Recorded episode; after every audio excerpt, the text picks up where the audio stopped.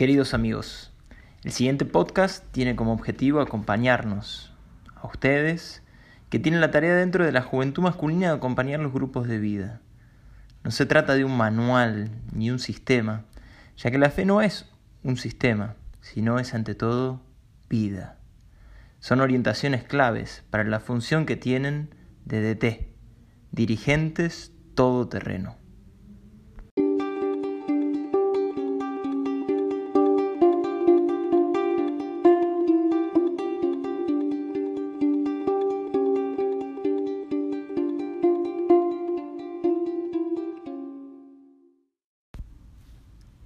Somos llamados por el gran DT.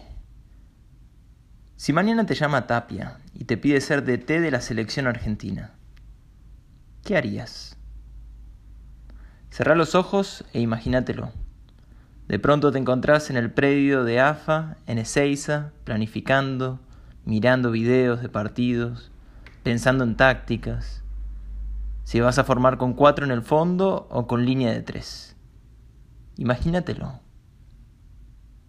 Quizá los primeros pasos que te voy a tirar no son exclusivos para esto que te pide la Mater, sino que creo que son claves para cualquier tarea que Dios te dé.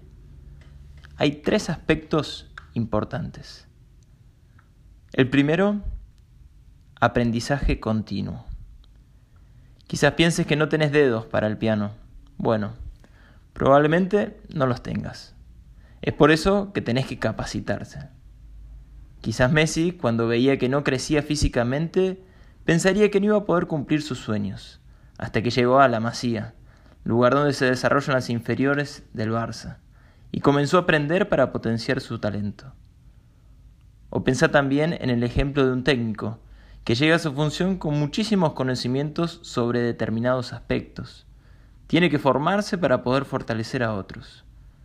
Por ejemplo, ¿cómo es la mejor forma de llegar a sus jugadores, de transmitir sus ideas, para que el equipo después salga a ejecutarla en la cancha. Puedes tener mucho talento, pero si eso no te nutre, no se nutre en el día a día, no sirve. Es decir, que todo aquel que tiene una tarea conductora debe capacitarse para esa función. Esto pasa en todos los ámbitos de la vida. Puedes imaginarte cualquier tipo de trabajo, y para todos ellos se presupone que la persona esté capacitada para realizar esa misión, esa tarea que ha asumido. Volvamos a volar en la imaginación y pensemos si solo queremos ser DT de la selección por pura emoción. Pregúntate, ¿quiero formarme en ese ámbito? ¿Estoy dispuesto a dedicarle tiempo a la capacitación para poder mejorar mi tarea diaria? Tomemos el ejemplo de Bielsa, que debe ser uno de los técnicos más estudiosos del mundo. Un tipo que mira cientos de videos para poder conocer a sus jugadores y también a sus rivales, dándole la misma importancia a la final de la Champions League que a un amistoso de pretemporada. Esa es, además de sus conocimientos tácticos, una de sus mayores virtudes, y por ejemplo la que Pep Guardiola lo tiene como su principal referente. Hay una frase de Bielsa que resume todo lo que trabaja antes de cualquier partido. Dice así, cuando estaba en Bilbao jugábamos una final contra el Barcelona. Después del partido le mandé nuestro análisis a Guardiola. Me dijo, sabes más de Barcelona que yo. El segundo aspecto que creo que es muy importante para tu función de DT es jugar en equipo. Lamentablemente no es solo capacitarse. No basta solamente con capacitarse, es preciso también tener la suficiente aptitud de adaptación que nosotros vamos a llamar capacidad de jugar en equipo. Es decir, que en esta tarea, sobre todo en la tarea de dirigentes de grupo, nunca vamos a estar solos vamos a tener que jugar en equipo. No solo con el asesor y los demás miembros del Consejo, sino también con los rectores de cada una de las misiones y a otros que están desempeñando exactamente la misma función en la rama. Está claro que jugar en equipo implica dedicarle tiempo a otros, que quizás sea algo más para tu agenda. Nunca es pérdida. Asociarse con otros es siempre una enorme riqueza. Volviendo al ejemplo del fútbol, un DT no puede hacer todo solo. En primer lugar, porque no tiene tiempo para poder estar atento a los 30 jugadores del plantel. En segundo lugar, por el simple hecho de que hay otras personas que se destacan más en determinados aspectos y complementan sus conocimientos.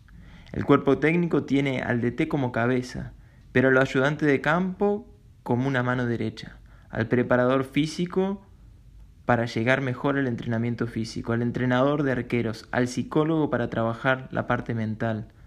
Sin trabajo en equipo, los conocimientos del DT quedarían solo en buenas charlas técnicas. Otro ejemplo de Bielsa es lo que pasa en los entretempos de los partidos. En 15 minutos es imposible repasar las cuestiones particulares con cada uno de los 11 jugadores. Es por eso que el loco tiene un equipo de trabajo tan alineados entre sí que el preparador físico se encargaba de hablar con tres jugadores, el ayudante de campo con otros cuatro, el mismo DT con los demás. Si un, e-, un equipo de trabajo es fuerte, el mensaje llega mucho más rápido y es más certero. Tercer aspecto importante a tener en cuenta. Yogo bonito. Otra dimensión que es importante es que busques no tanto cumplir los objetivos, sino de disfrutar la tarea.